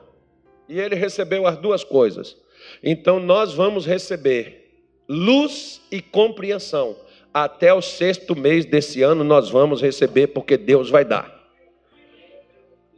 Seu entendimento e a sua compreensão das palavras de Deus, como diz o nosso missionário, vai saltar nos seus olhos. Não é quando você estiver me escutando, não. Quando você estiver lendo sua Bíblia. Porque Deus vai fazer você entender, Deus vai fazer você compreender. A Bíblia, por exemplo, ela nos mostra uma coisa. Hoje eu estava conversando com o Anilton de dentro, fazendo ele pensar. Porque eu gosto de fazer as pessoas pensarem. E eu vou fazer vocês pensarem aqui agora. Qual é o versículo, você lembra? Atos 7, 25, eu acho que seja. Coloca aí na tela, por favor. Atos capítulo 7, versículo 25. Olha aí, ó. Ele está falando de Moisés. Ele cuidava que seus irmãos entenderiam que Deus lhes havia de dar a liberdade pela sua mão, mas eles não entenderam. Moisés matou até um egípcio. Moisés tinha um chamado, não tinha? Hã? E ele não foi lá defender o judeu que estava apanhando. E ele não queria que os judeus entendessem que ele era o cara. Hã? Às vezes você também não quer que as pessoas entendam que você tem um chamado.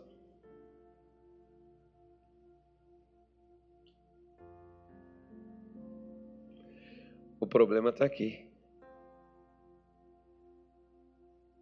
Nós queremos que a pessoa entenda que nós somos o que foi chamado por Deus para poder ajudar ela. Como muitos falam, eu estou aqui para te ajudar.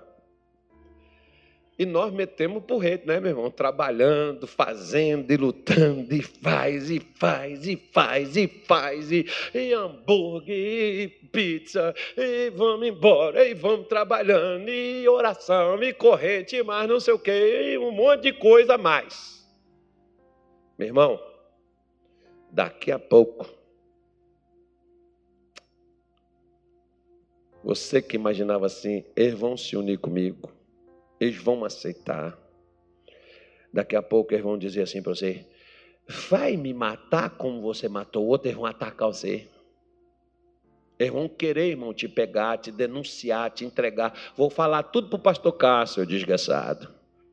Seu perturbado que você. Ele tem que conhecer, saber quem você é. E você diz, cara, eu só queria ajudar. No meu caso, né, as pessoas dizem, vamos, vamos ligar para o R.R. Soares, vamos, vamos, passar as informações, vamos mandar tudo para lá, para ele poder ver o que, é que esse cara está fazendo aqui, para ele tirar esse cara daqui. Né? E, e, aí, aí você pega e diz assim, poxa, eu, eu, Deus me chamou para fazer, eu só estou fazendo o que Deus me chamou para fazer, e o miserável está ficando contra mim, pastor! Só quero fazer. Irmãozinho, tá bom. Você acredita que Deus te chamou? Uhum. Tá bom. Só que o seu chamado não vai mudar ninguém. Não muda nem você. Me perdoe. Se é burro, continua burro. Porque a mula de Balaão profetizou, mas continua mula. Como diz o pastor aqui, não virou um cavalo alazão. Então, mas profetizou, né, irmão? O que que mudou? Não foi quando as pessoas entenderam que Moisés era o libertador. O que mudou foi quando Moisés recebeu uma revelação no Monte Sinai, quando Deus apareceu para ele. O que muda não é eu chegar aqui e falar, eu sou líder, eu sou enviado de Deus, eu sou homem de Deus, profeta de Deus, servo de Deus, eu vim para cá para ajudar você. O que muda não é isso, filho. O que muda é o que eu recebi de Deus para poder passar a você. Se Deus não me deu uma revelação, uma coisa que clareie sua mente, uma coisa que te ilumine, uma coisa que te convença, não com os meus, meus não, não, não, não com o com, com, com meu jeito, com a minha maneira, porque você pode ver que tem pastor que ele é carismático, ele trata bem, tudo, aquela coisa ele leva na paz da amizade, naquela, naquelas coisas né, da alma, da mente humana, colegagem, amizade, e até outros chantagem. Você tem que me respeitar, que eu sou servo de Deus. Não, não é isso. Quando Moisés voltou no Egito com uma revelação de Deus, irmão, o povo de Israel não questionou mais o seu chamado. Por quê? Porque agora Moisés tinha solução, não implicação. Ele não tinha que fazer ninguém entender, porque as pessoas não precisam entender o seu chamado. Quem tem que entender o seu chamado é você. E você só entende o seu chamado quando Deus se revela a você, porque Deus apareceu e disse assim: Eu sou o Deus de Abraão, de Isaac e de Jacó. Agora, lá na frente, você vai ver, depois que Deus apareceu e Moisés acreditou e Moisés recebeu, Deus disse assim: Moisés, meu servo.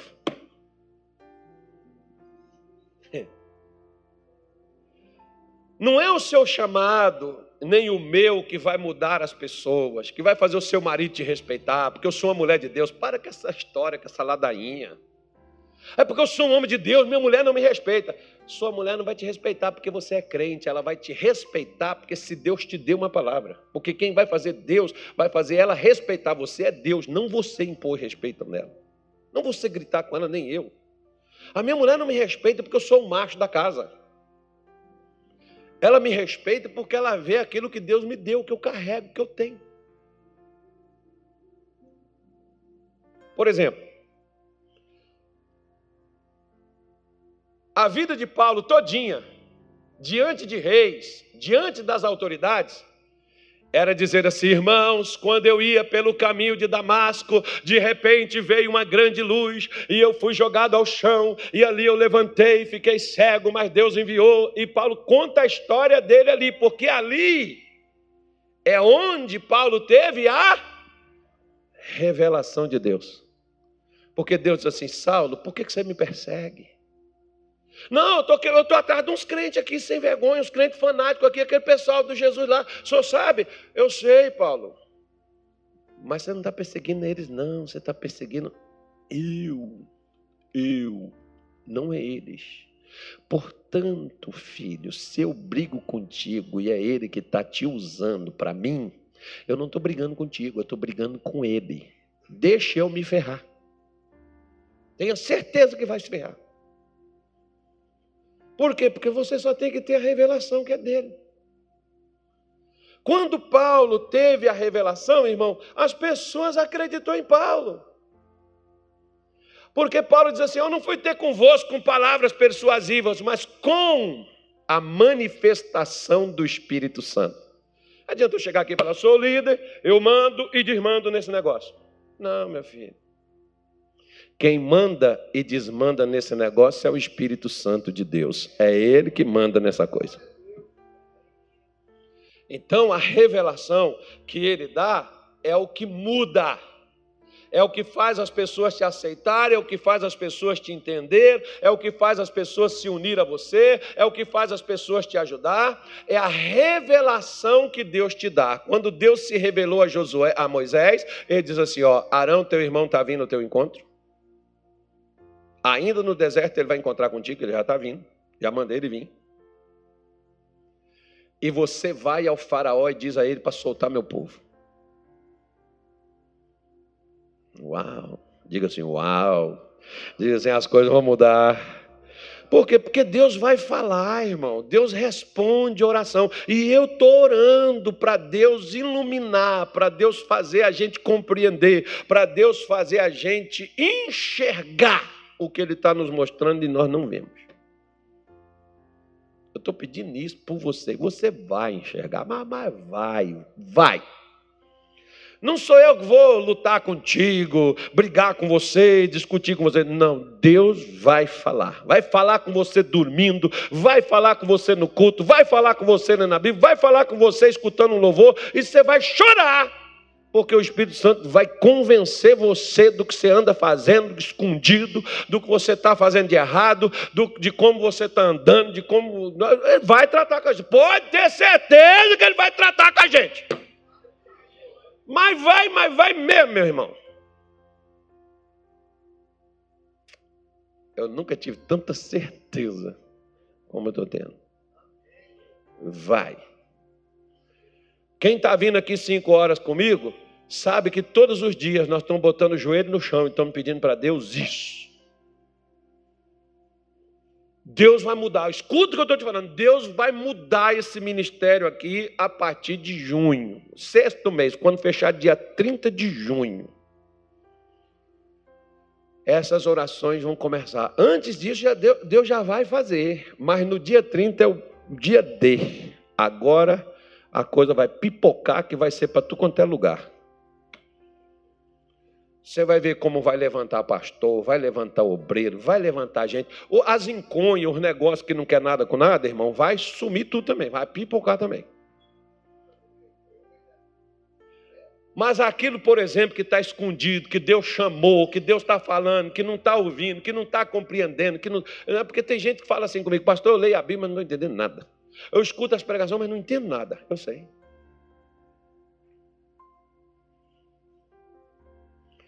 Esses dias eu cheguei aqui no culto de manhã, você lembra, pastor? Quarta-feira. Irmão, na quarta-feira que eu estava aqui, eu olhei. Se, se uma, duas pessoas está dormindo, talvez a pessoa está com sono, né? Ela não dormiu direito de noite, a pessoa dormindo. Eu peguei o microfone, entrei, a pessoa. É não, Deus. Eu sentindo dor, arrebentado da academia, venho fazer o culto, todo lascado doendo, eu venho fazer o culto, a pessoa dormir. Eu falei, não, isso não é, não é normal. Na outra semana, Deus falou assim: faz uma oração quando você entrar antes de você pregar. Eu fiz oração, irmão. Dormiu alguém? Dormiu ninguém, meu filho. Quem faz as pessoas dormir na igreja? Quem faz as pessoas igual aquela senhora que queria vir, não veio? Igual Pedro que queria vir, vem, não vem, vem, não vem, vem, não vem, vem, não vem. Quem que faz? Quem é que está lá batalhando, irmão, trabalhando? Você está entendendo aquelas pessoas da sua casa, aquelas pessoas que você evangeliza, você adula elas para elas na igreja, elas não vêm nem cavaca tussa? Você está você tá vendo quem é que está lá atrás? Ou seja, ó, tem coisa, não espante não, tem coisa que Deus vai mostrar para você, que você pensa que é normal e você vai ver que é demônio. Escuta o que eu estou te falando. Não, se espante, não. Até dentro de sua casa você pensa assim, isso é normal. Só que você está tão assim sem compreensão que você não vê que o demônio está ali. E, e às vezes você está até abraçado com ele.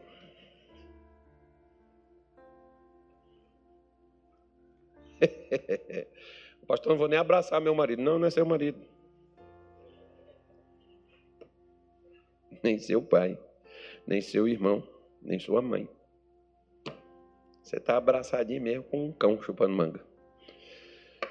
Podem falar essas coisas, né? Tem gente que fica arrepiado com esse negócio. Então, então veja bem, irmão, olha. É, como o Senhor Deus diz, eu ouvi a oração que foi feita nesse lugar. Deus ouve, Deus responde, Deus trabalha com oração. Quando o povo de Israel foi para o cativeiro, a última coisa que eu quero te falar, nós vamos orar e eu vou dar uma parada para você poder dar uma descansada, tomar um café. Sei que tem gente também que vai sumir, vai embora, mas pelo menos você vai com todas as informações, pelo menos dormindo, né? É, como disse um pastor, é melhor que você durma na igreja do que você fique dormindo na sua casa. Não, é melhor que você ouça na igreja e vá dormir na sua casa. Amém? Jeremias 29. É por isso que eu fiz um café de tarde que você podia pegar o pó e beber. Ah, aquilo ali é, aquilo ali é para levantar o defunto, irmão. O defunto levanta para cuspir tomando um negócio daquele. E o Anilton incorporou o espírito do pastor Edilson e tomou a garrafa todinha, pastor. Segredo, Tomou todinho, pastor. O café que eu filmei, mandei para você. Eu fiz um café bom. O café bom aquele café. Foi eu que fiz, não estava bom? Olha, tomou tudo, ó mais de meio litro de café, irmão. Falei, se esse cara dormir hoje, não dorme. O cara com esse café aqui, eu duvido que ele dorme. Por, por, exemplo, eu não sei nem se eu vou dormir, acho que eu vou terminar, eu vou para academia. Já tá ligado. Eu não estou nem com sono, irmão. Você vai dormir? Ah, você não se faz mais gente como antigamente. Jeremias 29, versículo 10 diz assim: Porque assim diz o Senhor, certamente que passados setenta anos na Babilônia vos visitarei e cumprirei sobre vós a minha boa palavra, tornando-vos a trazer a este lugar. Porque eu bem sei os pensamentos que penso de vós, diz o Senhor, pensamentos de paz e não de mal, para vos dar o fim que esperais. Então me invocareis, ireis e orareis a mim, e eu vos ouvirei, e buscarei, e buscar-me-eis, e me achareis, quando me buscardes de todo o vosso coração. O que, que Deus mandou o povo fazer, irmão? Ele deu uma promessa e disse: Eu vou trazer vocês de volta, eu vou trazer vocês para esse lugar. Quando completar os 70 anos, eu vou cumprir o que eu estou falando, vou dar a vocês o futuro que vocês esperam. Vocês não querem retornar para Jerusalém? Sim, nós queremos. Vocês não querem sair daqui? Sim, nós queremos. Então me invoque, ore, eu vou escutar. Me busque, vocês vão me achar. E me busque de todo o vosso coração tudo que você sabe, conhece, tudo que você tem, concentre-se, invista e faça. Ou seja, Deus te deu uma promessa, ore, põe tudo em cima dela. Jesus disse que um homem que era comerciante de pérolas, ele saiu e ele achou uma pérola muito valiosa. O que, que ele fez? Ele voltou, vendeu tudo que tinha para comprar aquela única pérola. Ele vendeu tudo. Irmão, invista seu tempo, suas forças, seu conhecimento, seu entendimento, sua sabedoria. Invista tudo no que Deus tem te falado. Deus quer fazer a gente viver aquilo que a gente espera da parte dele. Se você quer ser usado por Deus, vai chegar o tempo que Deus vai pegar você e vai te usar e vai manifestar de uma forma poderosa na sua vida, a qual você nunca teve na sua vida, porque Deus vai fazer isso. Ore, ele diz que nos últimos tempos, nos últimos dias derramaria do seu espírito sobre toda a carne. Apresenta para ele, aqui está a carne. Mas está uma carne desanimada, Senhor. Está uma carne triste, está uma carne duvidosa, está uma carne ressentida, está uma carne dura. Parece músculo, nem cozinhar mais. Não tem mais ânimo. Eu venho para a tua casa, mas eu venho como religioso. Não, Deus. Eu quero entender o que o Senhor quer de mim. Eu estava quieto lá no mundo. O Senhor me trouxe para cá para dentro. O que é que o Senhor quer de mim aqui? O que é que eu tenho que fazer? Qual é o meu chamado? O meu chamado, por exemplo, ó, eu estava falando, um, um, camarada, né, ele, ele, ele era um homem de negócios. E ele pediu a Deus uma revelação sobre prosperidade. E Deus deu ele.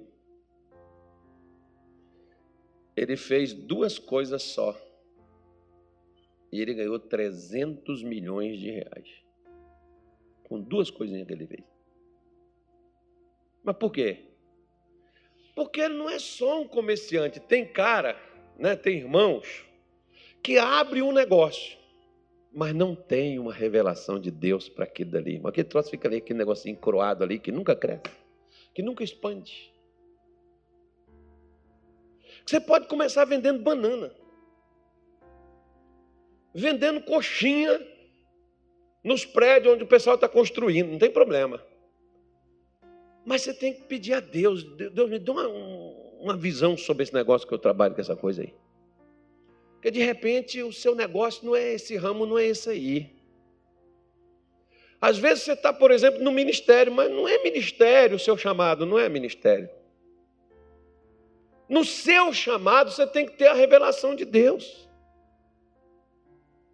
Deus vai se revelar para você no seu chamado. Como ele se revela no ministério pastoral, ele se revela, por exemplo, né? Jesus tinha umas mulheres, que a Bíblia cita sobre elas, e essas mulheres eram a base da sustentação do ministério de Jesus. Quem sustentava o ministério dele eram essas mulheres. Você tem que pedir para Deus, Senhor, eu quero uma visão aqui, que eu quero ser coluna nessa igreja aqui, eu quero ser o maior dizimista, o maior ofertante dessa casa aqui. Se o meu ramo é negócio, então vamos estourar a boca do balão. Me dá uma visão, me dá uma revelação sobre prosperidade para mim meter, tirar o pé da jaca tirar o pé do lodo, da lama da miséria e expandir esse negócio crescer. E Deus dá.